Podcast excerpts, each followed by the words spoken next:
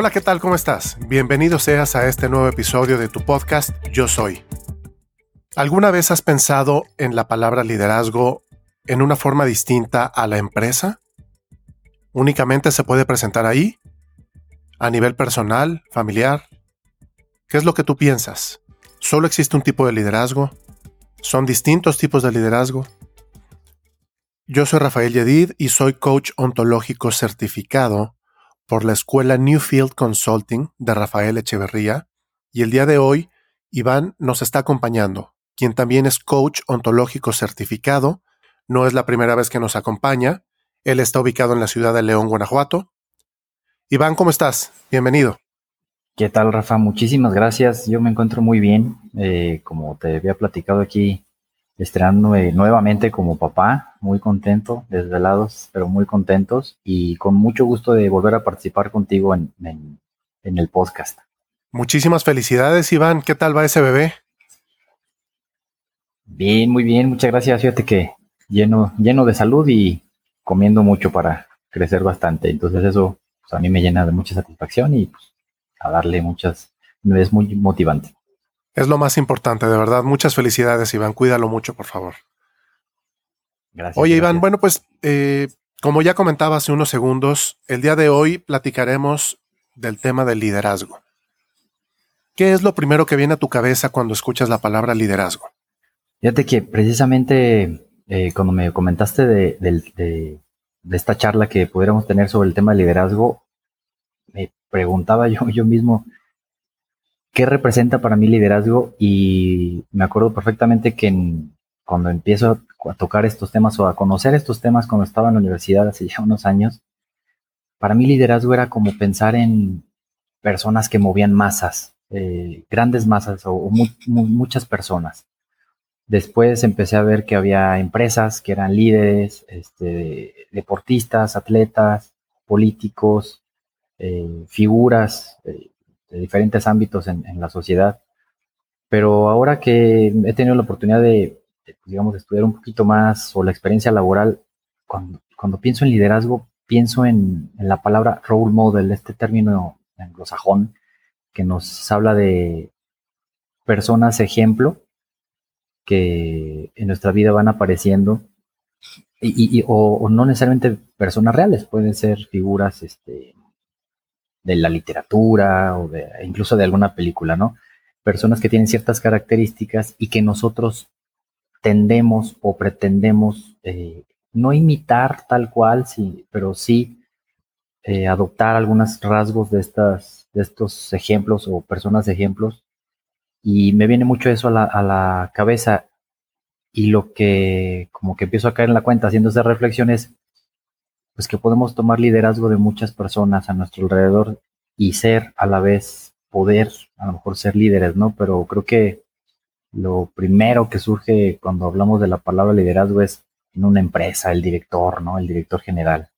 Coincido contigo en lo que estás mencionando a nivel organización, gerente, director, son los líderes los que al final como colaboradores estamos siguiendo de alguna manera y eh, es una forma de cumplir o de, los, de cumplir con los procesos al interior de la empresa. El proceso es, tú eres el gerente, yo te sigo, yo tengo que hacer lo que tú dices. La diferencia es de qué manera lo haces, cómo tienes ese liderazgo, ¿no? Puede ser un liderazgo tradicional, puede ser un liderazgo de la nueva ola, por llamarlo de alguna manera, de una nueva generación, en donde ahorita vamos a platicar un poco más adelante de cuáles son esas diferencias entre el liderazgo tradicional y, la nueva forma de ser líder.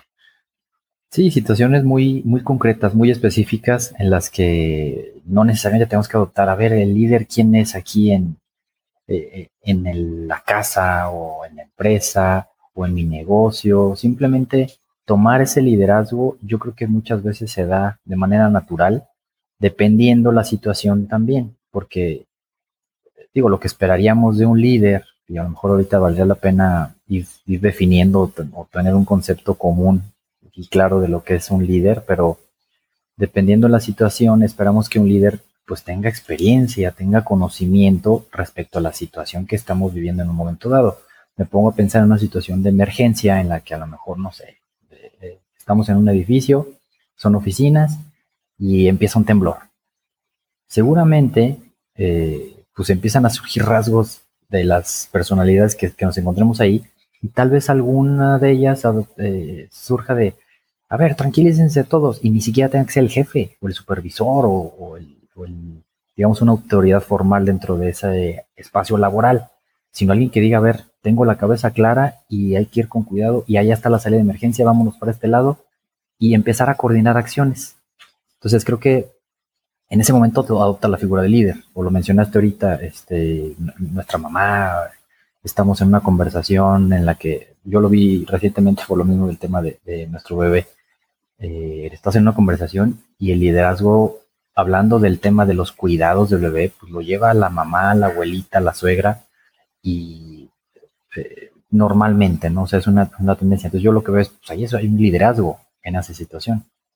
Claro, y como papá de pronto te hacen, te hacen un poquito a un lado, ¿no? Porque o no tienes la experiencia o no, no, simplemente no tienes ese, ese sentido de ser mamá o, la experiencia, digamos, aunque ya tenías una nena, pero este, creo que la figura paterna está como un poquito con un estigma de, de no puedes, déjamelo a mí, yo lo hago todo. Pero bueno, es, es, es a discutir ese tema, pero eh, sí, sí te entiendo lo que me estás diciendo. Sí, y surge de manera inesperada, ¿no? O sea, mi, punto es precisamente cómo va surgiendo un líder o una lideresa, no sé si es el término más correcto, pero pues, independientemente de que sea hombre o mujer, independientemente de, la edad o de su cargo, puede surgir esa figura de liderazgo, depende de las circunstancias, ¿no? A lo mejor lo esperamos muy, o sería muy natural esperar ese liderazgo en, ciertas, en ciertos roles en una organización, pero creo que se puede dar en cualquier eh, ámbito o dentro de misma organización, en cualquier área o aspecto, dependiendo de las circunstancias. Fíjate que hace unos días yo estaba tomando, estoy tomando un taller de, de coaching en imagen y uno de los temas que estuvimos viendo es el, el liderazgo, ¿no? El cómo, cómo, cómo puedes ser un líder otra pregunta que pudiera quedar al aire y ahorita lo platicamos más es, ¿un líder nace o se hace? ¿De forma natural, estudiada? ¿Cómo, cómo puede ser, no? Y bueno, en este video que estaba, que yo estaba viendo que me presentó mi coach, es, están en un parque, no sé, 100, 150 personas, todos sentados, tranquilos, cada quien platicando en sus cosas, y de pronto se para un chavo, 15, 20 años, y empieza a bailar como loco, ¿no? Así, todo desfigurado, todo por ningún lado incluso, ¿no? De, de ¿qué, está haciendo ese compadre, no? Y empieza a bailar y a bailar y a bailar y a bailar, solito, sin darle pena. Y todo mundo viéndolo y de pronto se para otro chavo y empieza a seguirlo. Entonces ya son dos. Siguen bailando, como, como pudiéramos tener un juicio, ¿no? Como loquitos. Están bailando, divirtiéndose y pasando bien el rato. De pronto se paran dos más y ya son cuatro. Y de pronto se empiezan a parar y a parar. Y al rato, a los minutos, ya todo mundo está bailando. Está brincando, divirtiéndose, jugando. Entonces ahora el mal visto, por decirlo de alguna manera, es el que no está bailando, el que no está integrado. Así que este líder nació de la nada. El chiste de esto es que lo empezaron a seguir y al rato todo mundo estaba siguiendo algo que en la mente pudiera pensar o pudiéramos tener el juicio de está loco. Pero no, él se estaba divirtiendo y lo empiezan a seguir y al rato todo mundo está bailando esta locura. Y bueno, pues se convirtió en un momento muy agradable para todos, estuvo divertido y, estuvo muy padre, un liderazgo que, de pronto nació de la nada, ¿no? Exactamente, y algo muy, muy peculiar como de repente la, normalidad, entre comillas. lo que tenemos en nuestra mente como normalidad, Exactamente, se, se rompe y se convierte una, digo ahora que está muy modo el término, pero una nueva normalidad es que todos estén bailando. ¿Cómo cambia, cómo cambia una percepción y un estado, ¿no? O sea, el estado de estar todos eh, sentados o conviviendo de cierta manera tranquila, a convivir todos, pero de una manera diferente, moviéndose, bailando, expresándose corporalmente. Y eso lo hizo, como tú bien dices, pues este chavo, que no sabíamos si fue intencionado o no, pero lo hizo, le nació como haya sido, eh, movió, movió a esas personas que estaban a su alrededor y las impactó. De alguna manera, eso creo que es un ejemplo muy claro de liderazgo, que no es, es romper ese esquema del paradigma o del concepto tradicional de liderazgo. El liderazgo se presenta todos los días, en todos los momentos, en diferentes formas. Sí, por supuesto. Y él rompió el paradigma y él se quitó la pena de encima, lo que pudiéramos pensar como eh, locura, él dijo, no me importa, yo voy a bailar, se puso a bailar y al rato, a los minutos, dos, tres minutos, ya todo el mundo estaba bailando como loco, como él. Y bueno, pasaron un muy buen rato, ¿no? Ahora, lo que mencionábamos hace unos momentos, ¿qué tipos de líderes existen, Iván? Mira, yo digo, en diferentes talleres o diferentes textos, he visto que, que mencionan un rango amplio de, tipos de liderazgos y te soy bien, honesto, cuando hablan de un rango amplio, yo siempre caigo en confundir varios de estas eh, categorías de las que se hablan. Y para mí es más, más práctico manejar dos tipos de líderes que a lo mejor caen dentro de un espectro, o si pudiéramos hablar de un, de un rango en el que un extremo es el primero, que sería un liderazgo autoritario, y en el otro extremo uno completamente, por ponerle un término, laxo, ¿no? O sea, que en el que confías plenamente, digamos que por un lado tienes, para, para ser más claro, el autoritario en el que yo digo que hay que hacer porque yo sé que lo que hay que hacer y quiero que se hagan las cosas de cierta manera y voy moviendo las piezas del ajedrez muy claramente, muy contundentemente y tengo el control absoluto de la situación. Y por otro lado, tengo en el otro extremo, hablando de ese espectro amplio, eh, alguien que confía plenamente en, su personal o en la gente, que el talento que tiene la gente que tiene que desempeñar las tareas y que no interviene a menos que sea completamente eh, necesario o una situación de emergencia, ¿no? Entonces, en ese extremo, para mí es más fácil manejar o, bueno, entender los tipos de liderazgo porque pues a lo mejor en punto intermedio hay alguno en el que no, pues eh, sí plantea estrategia, pero no interviene mucho. Entonces ese es otro tipo de liderazgo. Los tipos de liderazgo a los que yo, para mí es más fácil eh, trabajar es autoritario y completamente flexible. Y dentro de eso, pues habrá un rango en el que no necesariamente tienes que ser todo el tiempo de una u otra forma, ¿no? Sino ser, eh, poderte adaptar dentro de ese espectro del liderazgo. Sí, lo que mencionas es los dos extremos, el autoritario y el laxo. Entonces, en medio de esos dos hay un espectro, un, grupo de personas, de líderes, que pueden tener distintas formas, que pueden de pronto ser autoritarios, pero al mismo tiempo pueden ser conciliadores, pueden ser laxos. Depende, depende de cada persona. No es que sea bueno o malo uno u otro. Todo, yo creo que todos los liderazgos, todo tipo de liderazgo es bueno siempre y cuando sepamos identificar en qué momento utilizarlo, con qué persona utilizarla y en qué situación utilizarla.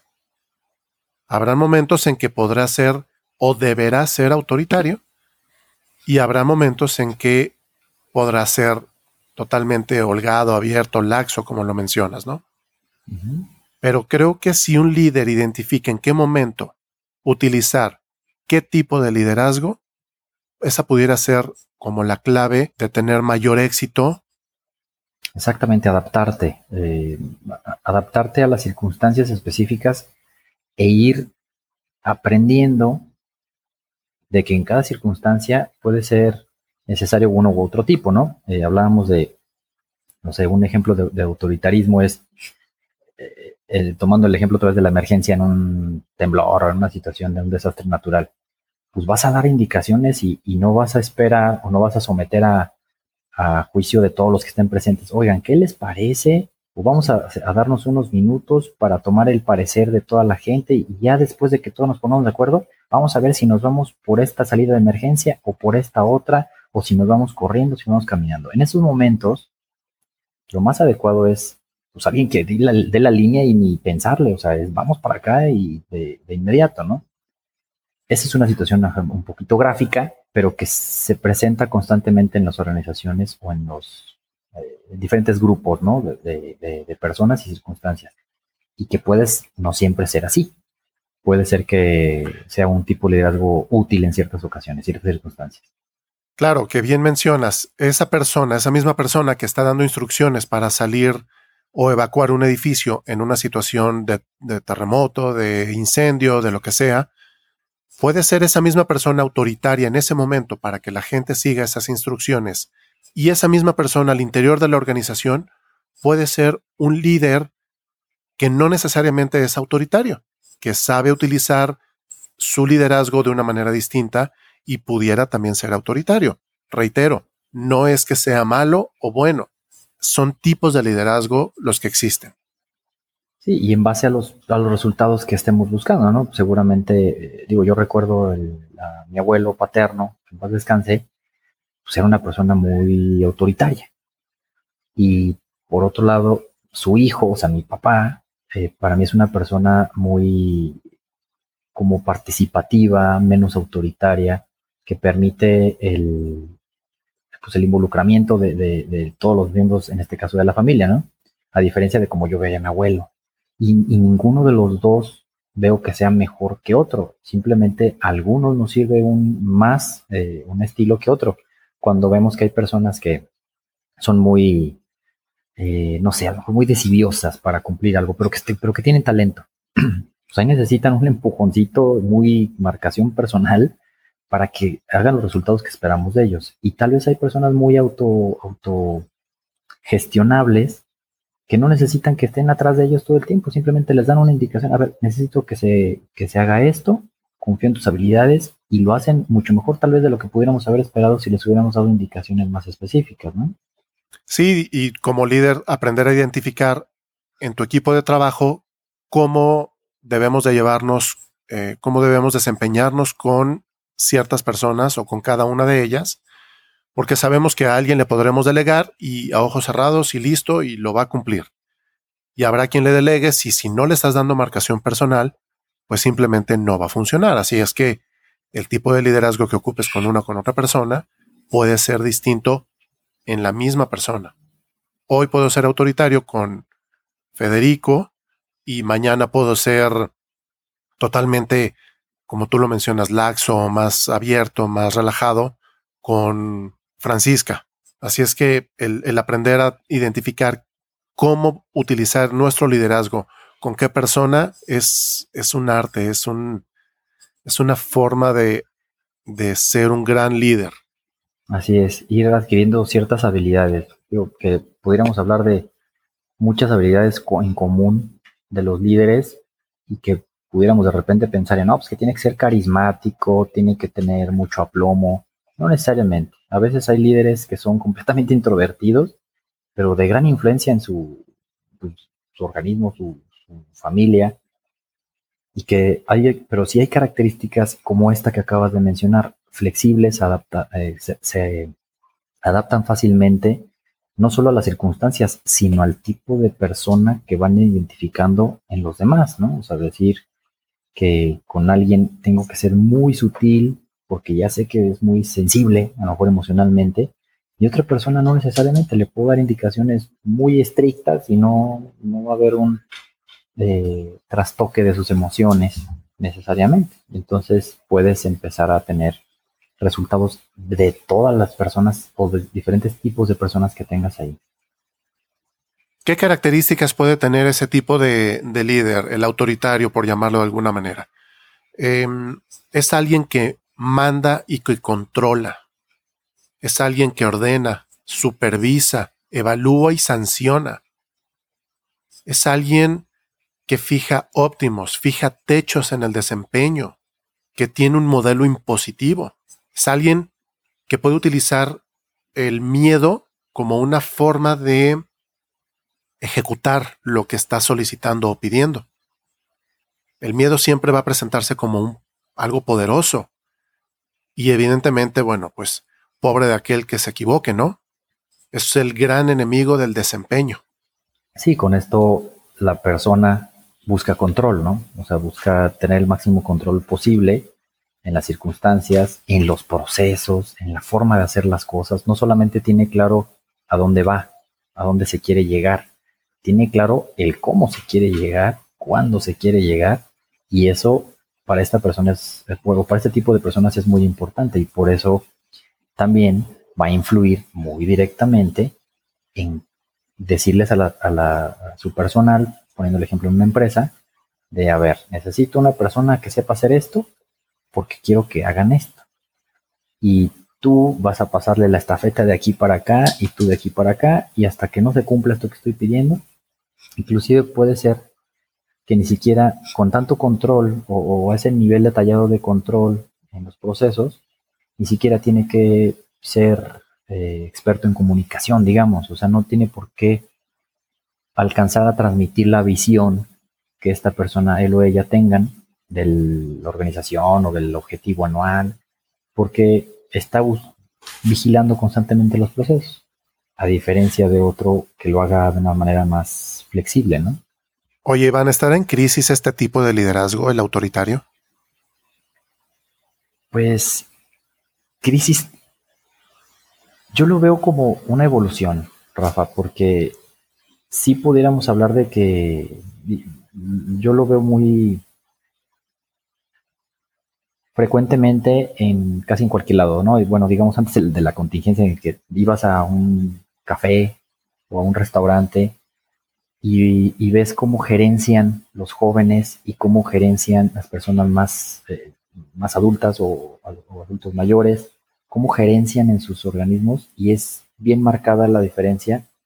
Puede ser por el tipo de empresas, pero normalmente los jóvenes son muy eh, sutiles para dar instrucciones, ni siquiera órdenes, ¿no? Son, eh, ¿me apoyas por favor con haciendo tal?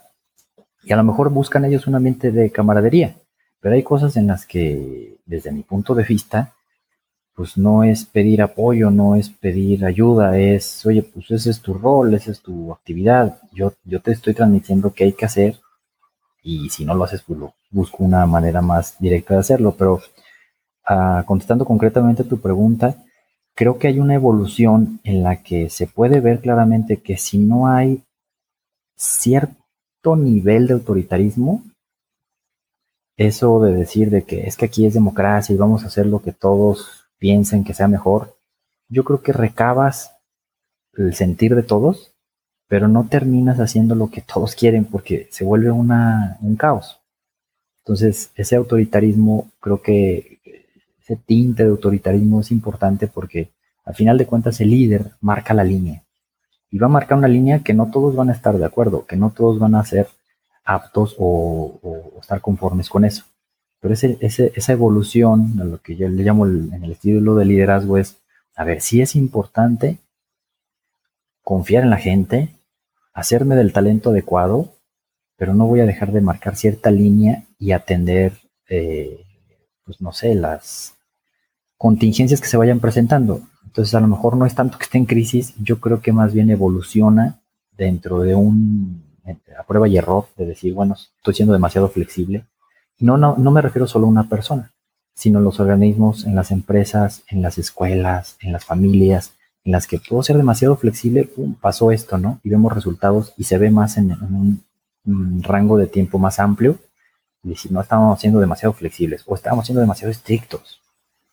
Y esa parte yo creo que es la, la, lo que más riqueza y valor añade a la evolución en, este tema específicamente de liderazgo, de decir, bueno, pues sí es importante conocer otros aspectos, desarrollar ciertas habilidades dentro del liderazgo pues, para tener mejores resultados. Más que en crisis podría ser entonces que está evolucionando, como bien lo mencionas, ¿no? Creo que si eliminamos el liderazgo autoritario por completo, pudiera correr el riesgo una organización de que los objetivos no se alcancen precisamente por estar buscando todo el tiempo estar en un ámbito de flexibilidad y de no, tú hazlo y no pasa nada y vaya, creo que siempre va a ser necesario un liderazgo de pronto de mano dura, ¿no? Mano fuerte. Sí, con que esté en, las organizaciones. Podemos preguntarnos, ¿qué tanto sabe un líder de, de su gente, de qué, de qué es lo que está haciendo su gente? Y déjame ser un poquito más claro con esto. ¿Cuánto sabe el jefe de Iván de lo que hace Iván? Iván se dedica a las finanzas y saca los números y saca estadísticas y saca forecast y saca lo que tenga que ir calculando. Pero el jefe de Iván, ¿qué tanto está enterado de lo que está realizando como labor Iván? Warren Bennis hace una observación que en promedio el líder o el jefe sabe en promedio entre el 20 y el 30% de lo que el colaborador que está especializada en su área sabe. Únicamente el 20 o el 30. El resto, pues es el colaborador quien lo sabe. Exacto, porque cuando contamos con las personas con el talento necesario para realizar las actividades y lograr los resultados, como menciona Hace, hace unos días estaba leyendo un libro que se llama Good to Great, de bueno a grandioso, de Jim Collins. Y dice que, eh, eh, bueno, esta persona o su equipo de investigadores en este libro lo que buscan es qué diferencia a las empresas o las organizaciones que son buenas de las que dan un brinco para volverse grandiosas, con alta, alta, altos rendimientos, altos resultados. Y, y empieza a comparar, te menciona ahí su metodología eh, que hayan tenido cierto tipo de resultados durante tanto tiempo, eh, independientemente de su, eh, de su industria. O sea, que no sea casualidades porque su industria creció, sino que sea algo paralelo y ajeno a, su industria, ¿no? Y que haya mantenido sus resultados. Y una, un aspecto común en el que se, con el que se encuentra es que, y, lo voy a decir con estas palabras, lo menciona aquí el, autor, dice, el, el líder o el, pues sí, el líder en, la organización de estas de, en común o la característica en común es que sabe subir al autobús a las personas adecuadas y llevar el autobús hacia donde quiere. Pero además, ya que tiene las personas adecuadas en el autobús, las sabe sentar en los asientos adecuados para poder llevar ese autobús. Lo que propone este autor es que no necesariamente llega una persona a ver qué talento tiene la gente para ver qué se puede hacer, sino que dice, yo necesito este talento y lo acomodo de esta manera para poder llevar a estas empresas, o bueno, a la empresa el organismo en el que se encuentre, a estos resultados. Y esa es una característica común que incluso menciona, trasciende no solo a los líderes, es una forma en que se actúa en la organización, no solo, independientemente de que se tenga un líder u otro. Eh, es una forma de hacer las cosas, o sea, administrar ese talento desde el principio y pum, apuntarle ahora sí a los resultados, ya una vez que tengo el talento, eh, digamos, coordinado y acomodado, ¿no? Como un tablero de ajedrez.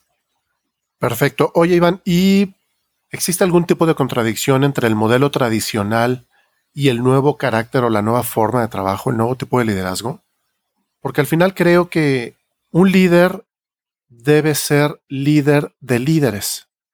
No sé si estés de acuerdo conmigo. O que una gran parte de la iniciativa de lo que está sucediendo o del trabajo que se va a ejecutar debe ser delegada en tu gente. Debes recargarte en ellos y apoyarte en ellos. Claro, lo que mencionabas, ¿no? O sea, el líder o un buen líder no necesariamente sabe todo lo que, lo que saben sus subordinados y lo que hacen y cómo lo hacen porque ahí entraríamos en algo muy autoritario, en el que hablamos del control, ¿no? Sino realmente, a ver, yo contraté o me hice de llegar de ciertos expertos, un técnico en sistemas un ingeniero en sistemas, porque necesito que mis redes de información, mis tecnologías de información estén de cierta manera. Tengo una persona líder en para la parte comercial, para la financiera, para lo interno, etcétera. Entonces, mm, creo que esa sí puede ser una, un contrapunto, ¿no? Entre ambos estilos, el decir, a ver, voy a, me hago del talento necesario, que ya sé que necesito, Y una vez que lo cuento con él, suelto las riendas, porque ya sé que esas personas van a hacer las cosas de la mejor manera posible porque son expertos en eso. Decían un ejemplo de Henry Ford, que una vez le, hicieron una pregunta, a ver, este, usted tiene, eh, pues maneja esta empresa. Francamente no estoy seguro si era Henry Ford, pero un gran empresario en el que muy exitoso en su industria, y le preguntan, ¿usted sabe cómo funciona esto? Y volteaba y le hablaba a un ingeniero. A ver, explíquele a esta persona, me está preguntando sobre este proceso. Y luego, pero usted conoce este detalle en su organización? Y le hablaba a otra persona y le decía, dice, no, pero es que usted no sabe nada, o sea, usted está preguntándole a otras personas. Y dice, exactamente, yo me hago de las personas que necesito que sepan lo que tienen que saber para que esto funcione. Yo necesito saberlo todo. Y ese es un líder. Y era un gran líder. Ese es un líder real que, que no es el todo lo sé, yo soy dueño de toda la información, de todo el conocimiento, de toda la experiencia. Te estás rodeando de personas que son especialistas en su área y tú eres el líder de cada uno de los especialistas, que al resultado final te va a llevar a tener un gran resultado. Exactamente, un conjunto de cada uno de los talentos aplicado en el lugar adecuado. Digo, porque puedes tener personas talentosas, pero si no los tienes en el área adecuada, pues sus rendimientos no van a ser notables. Cuando lo haces, verás ese gran resultado del que hablas. Claro, y que un líder en la, digamos, en la nueva gestión o en la nueva forma de trabajo, a diferencia del líder tradicional que fija techos de desempeño, el nuevo líder lo que fija son pisos a partir de los cuales se tienen capacidad de iniciativa de su gente, ¿verdad? Para que, sorpréndeme, este es el mínimo que yo espero de ti. Sorpréndeme hasta dónde puedes llegar y no hay tope, no hay límite.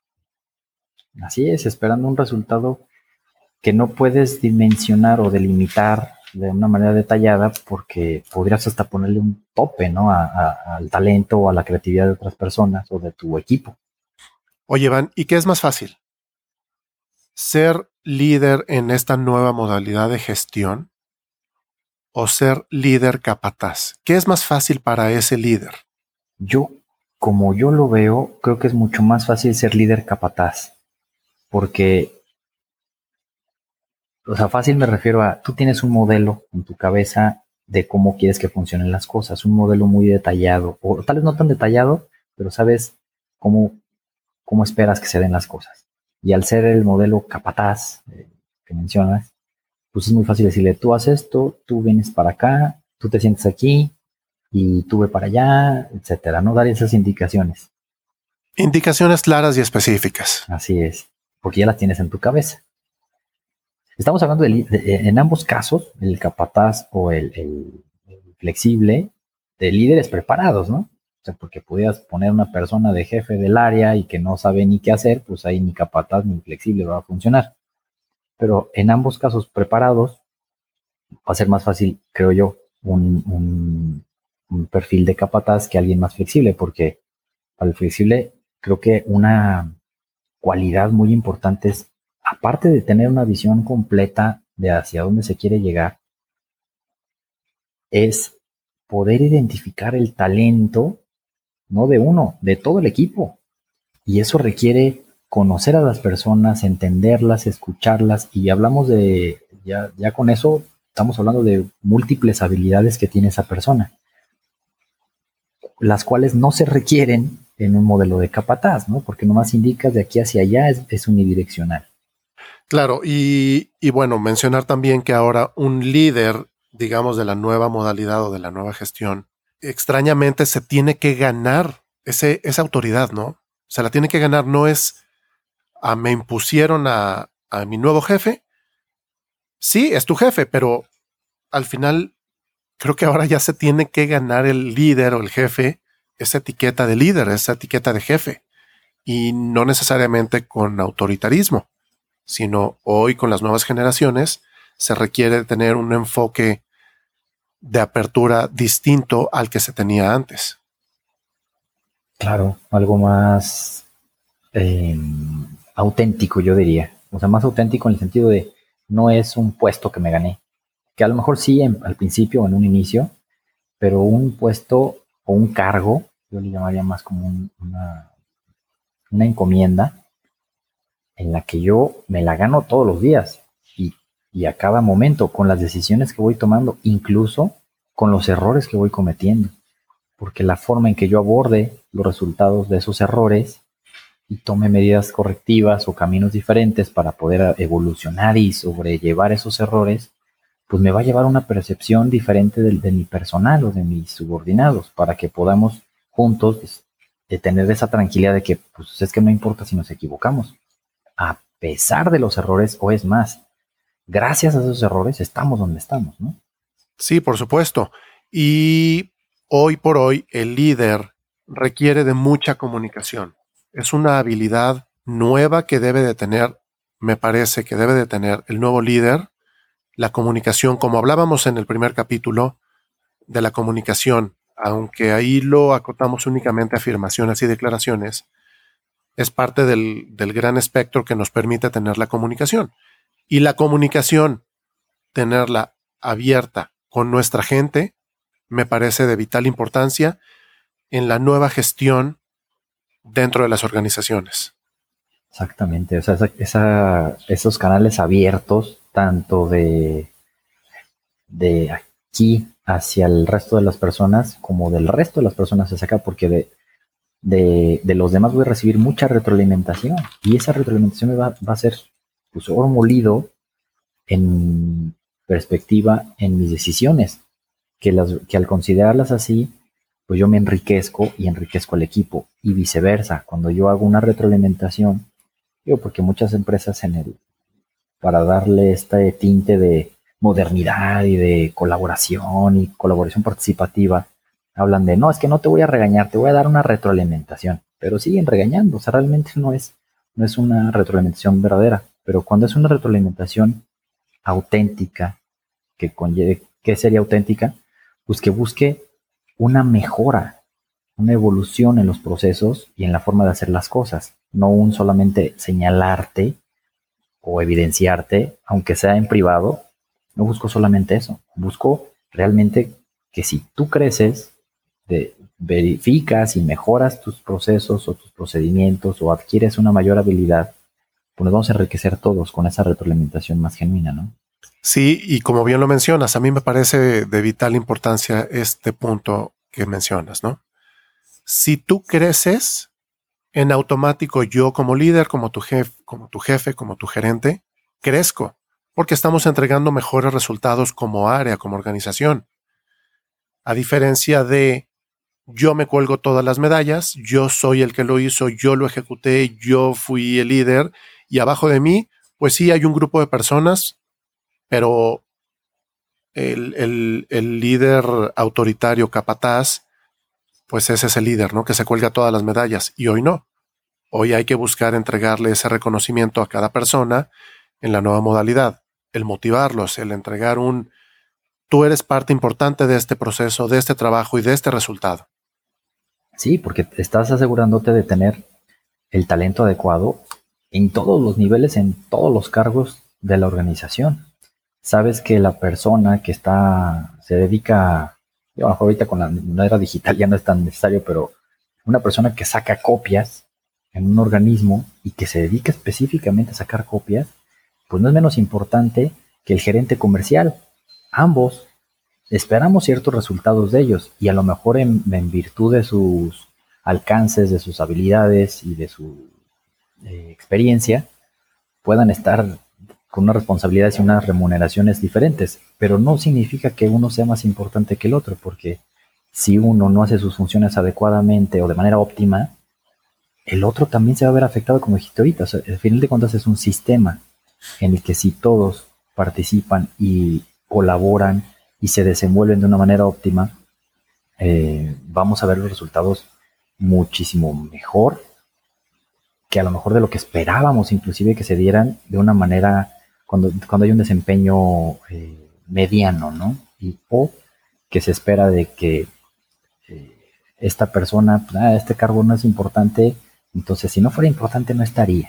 Yo creo que todos los cargos van evolucionando y van eh, cayendo por su propio peso, dándose en esta evolución de, la, de, de un organismo cuenta de la necesidad o la importancia de cada cargo y que el líder va precisamente adaptándolos o evolucionándolos también. Oye, Iván, fíjate que ahorita hiciste mención, una palabra específica, no recuerdo cuál fue, pero esto me trae a la mente, creo que es importante mencionemos esta situación. Hoy, en la nueva modalidad que estamos viviendo, llamémosle o como se está llamando, la nueva normalidad, que todos estamos en nuestras casas, mucha gente ya regresó a la oficina, pero muchísima otra no ha regresado a su oficina. El líder, ¿cómo debe de desempeñarse sobre su gente o sobre sus colaboradores? De pronto yo he escuchado que hay eh, organizaciones o líderes que están buscando a su gente fuera del horario de la oficina, que no están respetando los horarios. ¿Por qué? Pues porque se me hace fácil, oye, pues estás en tu casa, no te cuesta nada levantar el teléfono o responder un mail o tomar una conferencia. Sin embargo, creo que es algo un poco delicado el no estar respetando o viendo al colaborador desde ese aspecto, el no tomarlo en cuenta, sus horarios, sus tiempos. Y, yo creo que ahí habla de, eh, es como un síntoma, ¿no? Como un, síntoma de que, ¿qué me está diciendo ese síntoma? ¿Qué me está diciendo el hecho de que un jefe o un mando medio, pero con subordinados, esté haciendo eso? Y me queda, eh, me viene a la mente justo lo que acabas de mencionar. Con, tengo una, una amiga, este, mi, cuñada, es maestra de secundaria. En esta nueva normalidad, lo que dijiste, bueno, mucha gente no ha regresado a su esquema tradicional, ¿no? Físico de desempeño y un ejemplo de ello son las escuelas, o la mayor parte de las escuelas en las que son clases virtuales.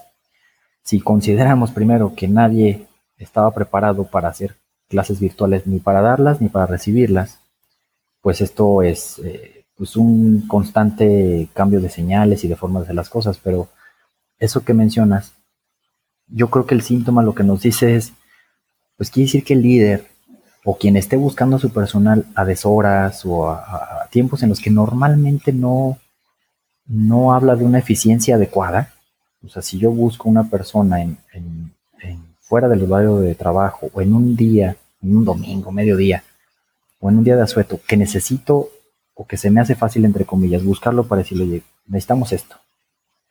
Quiere decir que el síntoma me está hablando de que la enfermedad es falta de claridad, falta de que, la, que la forma o la estructura y los procesos, más bien, los procesos me los daba la estructura que tenía, no yo. Quiere decir que yo no era parte importante de los procesos y que no, ni siquiera identifico la importancia de los procesos. ¿A qué procesos me refiero? Bueno, pues un horario. La estructura me daba esa forma de interactuar con mis subordinados. La estructura era los horarios, los espacios físicos, los, eh, las atribuciones y obligaciones de cada persona, que ahorita no tener esa estructura, pues el líder se queda como confundido y perdido porque no tiene esa claridad y entonces pues empieza a crear su estructura de una manera diferente en un, digamos, en una libreta en blanco y no tiene orden, no tiene claridad. Entonces me habla a mí de que empezamos a caer en cosas como que oye, eh, vamos a hacer una reunión virtual, una videoconferencia, pero no puedes quitar la, la, tienes que tener todo el tiempo el video abierto y el micrófono yo te lo voy controlando porque quiero asegurarme de que estás ahí, ¿no? Y tienes que eh, usar el uniforme, por ejemplo. Yo creo que eso empezamos a caer en formas que yo pensaría, bueno, ¿Y qué importa si no tienen el, video? Quiere decir que yo no estoy, una, yo no estoy confiando en la persona de que si no tiene video, de que esté aportando o que va a recibir el mensaje que yo le esté dando. Pero eso se va a reflejar a final de cuentas en los resultados de esa persona. O sea, independientemente de si tiene el, video abierto o no, si está en pijama o si está en, el uniforme del trabajo, si sabe hacer lo que, si hace lo que tiene que hacer y lo que yo ya le transmití que tiene que hacer y espero que haga, esa persona con video sin video lo va a hacer. Ahora, a lo mejor estoy haciendo mal mis, reuniones, a lo mejor estoy convocando a personas que ni siquiera tienen que estar. Solo porque se me hace fácil que pues es virtual y pues todos tienen que estar ahorita porque soy el jefe, ¿no? Eh, pero eso me vuelve a hablar de ineficiencia y de falta de claridad.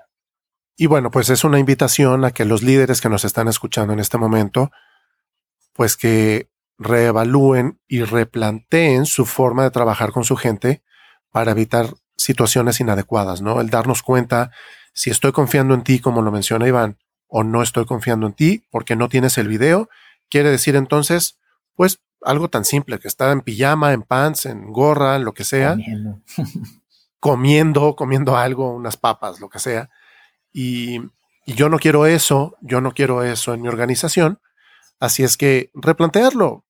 Creo que podemos entrar en, en un poquito de flexibilidad el, en, en, todos los aspectos, ¿no? El, el video, el buscar no, no estar pidiéndole a la gente que se conecten en horarios que no corresponden, porque es muy sencillo, conéctate, son 10 minutos de llamada y se nos hace fácil poner una llamada a las 8 o 9 de la noche porque alguien más no pudo conectarse en horario laboral. eh, podrán haber situaciones en donde sean excepcionales y no pasa nada, pero que no se convierta en un hábito, que no se convierta en el día a día, porque al final el colaborador va a terminar como, como cansándose de, de esa situación. Oye, Iván, vamos a empezar a culminar, a, a, terminar ya con el capítulo. Quiero hacerte mencionar algo, a ver qué opinas tú. Michael Hammer señala dos cosas. Primera, el gerente capataz ha muerto. Y la segunda, el nuevo gerente será un gerente coach. ¿Cuál es tu opinión al respecto? Yo coincido Coincido con, con, con, esta postura porque el capataz, el jefe capataz ha muerto. Sí, en el esquema tradicional en el que hablábamos, ¿no? O sea, un autoritarismo absoluto en el que busco los resultados y yo digo qué hacer, cuándo hacer, cómo hacer y si no lo haces, pues estás fuera. Ese, ese esquema yo creo que sí. Eh, no sé si en todos los ámbitos, porque yo creo que eh, habría que ver situaciones específicas, pero, pero de manera general, esa forma de, de, de, de, liderar me parece que ya no es útil. Al menos ya no sacas lo mejor de las personas y por lo tanto te rebasarían otras, relación, otras organizaciones que sí lo hagan, ¿no? Y el gerente coach, eh, digo no porque me, me agrade mucho el término, por estar yo familiarizado con, con, esta, con este rol de coach, pero creo que el gerente coach lo que hace es precisamente leer a las personas, leer el talento, leer las circunstancias, adaptarse, ser más receptivo. No hablo tanto, sino que ahora escucho más, porque para hablar ya sé que tengo elementos para hacerlo y voy dando ciertas indicaciones. Yo, contestando concretamente tu pregunta, lo que pienso es, estoy de acuerdo con esta, con esta visión o esta óptica del, del, gerente capataz versus gerente coach. Que lo menciona Michael Hammer haciendo la referencia a ello, ¿no? Si te parece y estás de acuerdo conmigo, Iván, vamos concluyendo. ¿Qué te parece si mencionamos con qué nos vamos? ¿Cuáles son los tres puntos más importantes con los que queremos concluir? A mí me parece que el primero pudiera ser, busquemos que el líder tenga la habilidad de identificar en qué momento ser un líder autoritario o capataz y en qué momento pudiera adaptarse a una nueva a un nuevo liderazgo como gerente coach, como lo menciona Michael Hammer. Un, un segundo punto que yo quisiera retomar de lo que hemos platicado aquí es ese liderazgo no nos mm, no nos quedemos nada más con el ámbito organizacional sino lo que tú decías, ¿no? Este ejemplo que viste del chavo que se pone a bailar y genera un, un impacto y hasta un cambio de emocionalidad ahí en las personas que estaban ahí. Eh, yo creo que es muy útil. Bueno, ¿y aquí ni qué me sirve saber sobre liderazgo fuera del organismo? Yo creo que es muy útil. O sea, esa, esa, eh, ¿en qué lo veo útil? En que si yo soy papá, soy vecino, soy miembro de mi comunidad, este, o un miembro, o, simplemente en mi familia, ¿no? O en algún pasatiempo que yo pueda tener. Si yo aprendo o, o me quedo con, ah, es que el líder es alguien que impacta independientemente de su ámbito. Y que queramos o no, impactamos, ¿no? O sea, generamos esa, esa influencia positiva o negativa consciente o inconsciente, pero que nos quedemos con eso de eh, mi actuar genera cierto impacto, independientemente de qué circunstancias estén o nos demos cuenta o no, y que se puede dar en cualquier aspecto. Entonces, con esa conciencia, una conciencia diferente, pues nos desempeñamos de una manera también diferente, más, eh, no, no digo que más correcta ni mejor en el sentido de que es más buena, no es nuestro actuar, pero sí más consciente y saber que lo que estemos haciendo puede cambiar o impactar en los que están cerca de nosotros. Puede impactar no solo a nivel personal, sino a nivel organizacional. Y qué bueno que mencionas la palabra. Yo lo he comentado mucho en este podcast. Estaremos hablando mucho de la palabra conciencia. Mientras más conscientes seamos de nuestras acciones, estaremos en mejores posibilidades de tomar mejores decisiones, para bien o para mal, sabiendo consecuencias para un lado o para el otro la conciencia. Una vez más, hacerles la invitación a tomar conciencia en todo lo que hagamos día a día eh, para obtener pues, mejores resultados, ¿no? Y bueno, Iván, eh, hacer mención como un tercer punto me parece muy importante es, no estamos juzgando, no estamos criticando, no estamos diciendo ni señalando que una forma de liderazgo es buena o mejor que la otra. No estamos castigando al líder capataz, no estamos eh, echándole flores a un gerente coach. No, yo creo que cualquier liderazgo tiene sus, sus aristas y, y nos va a permitir ser mejores líderes al momento de entender y hacernos conscientes de cómo nos está funcionando ese liderazgo que estamos utilizando en nuestra organización o nuestra familia, nuestra casa, si tomamos esa conciencia, vamos a poder ver el tipo de líder que somos desde un punto de vista distinto, desde un observador distinto.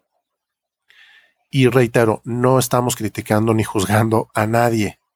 Simplemente estamos haciendo mención en este capítulo que habla de liderazgo, de los tipos de liderazgo que existen, la nueva modalidad, la tradicional. Es, es importante mencionarlo, no estamos juzgando ni criticando a nadie. Claro, porque el, hecho de estar o de conocer que existen diferentes tipos y, a qué se refiere diferentes tipos de liderazgo, me permitiría a mí, siendo uno u otro estilo, pues conocer el otro, ¿no? O sea, conocerlo, lo, no lo, tal vez lo contrario, pero algo diferente, yo creo que puedo ser, eh, tener más herramientas, contar más herramientas. A final de cuentas, creo que eh, lo, que lo que se comparte aquí en el podcast pues es brindar herramientas para tener una nueva perspectiva de lo que estoy haciendo o cómo lo estoy haciendo y tener esas herramientas adicionales, ¿no? Complementarias a lo que yo ya tengo. Que si de pronto no lo habíamos visto, hoy a lo mejor estas herramientas que estás escuchando en este podcast te pueden dar un poco más de apertura y, y voltear y decir, bueno, evaluarlo, a ver qué tal me resulta una u otra, ¿no? Si yo era capataz, buscar tener un poquito más de gerente coach. Si yo soy gerente coach o más flexible, buscar tener un poquito más de, capataz. Son herramientas que estamos presentando y estamos platicando de ellas. Iván, ¿algo, que, algo más que te gustaría añadir? Pues nada más, em, algo que me gustaría agregar es, o retomar de lo que hemos platicado, que yo creo que no, no hay una culminación en el aprendizaje de nadie y esto abre la puerta a la mejora continua, que es en el tema de liderazgo, eh, hablando del tema de hoy, que constantemente estemos receptivos a nuevas formas de hacer las cosas, a nuevos estilos, que me puedan o no servir, pero por lo menos conocer y darme la oportunidad de, tener ese, empaparme un poquito de lo que está dándose en otros lados, de los resultados que está dando cierto tipo de liderazgo y poder probar, poder hacer esa, ese eh, experimentar, ¿no? A final de cuentas la vida es cuestión de experimentar y darme esa oportunidad. Yo, yo agregaría esa parte para quedarnos con un poco de esa filosofía o forma de, de, hacer las cosas de una mejora continua, ¿no? De crecer constantemente, aunque sea un poquito, pero solo lo voy a hacer aprendiendo nuevas formas de hacer las cosas. Perfecto, Iván. Buenísimo. Muchísimas gracias. Gracias por tu participación una vez más. Gracias por la confianza y por el tiempo, por compartir con todos nosotros eh, tus conocimientos, tu experiencia, que bueno, somos eh, buenos amigos y traerte mi agradecimiento de, corazón el, el, estar aquí con nosotros, conmigo, apoyándome en mi podcast y con todas las personas que nos están escuchando. Gracias, Iván. Gracias a ti, Rafa. Eh, agradezco más bien al contrario, agradezco la oportunidad de, permitirme compartir un poco de lo, de, la poco, mucha experiencia que pueda tener en estos temas. Te lo agradezco y gracias a ti y a los que nos escuchan.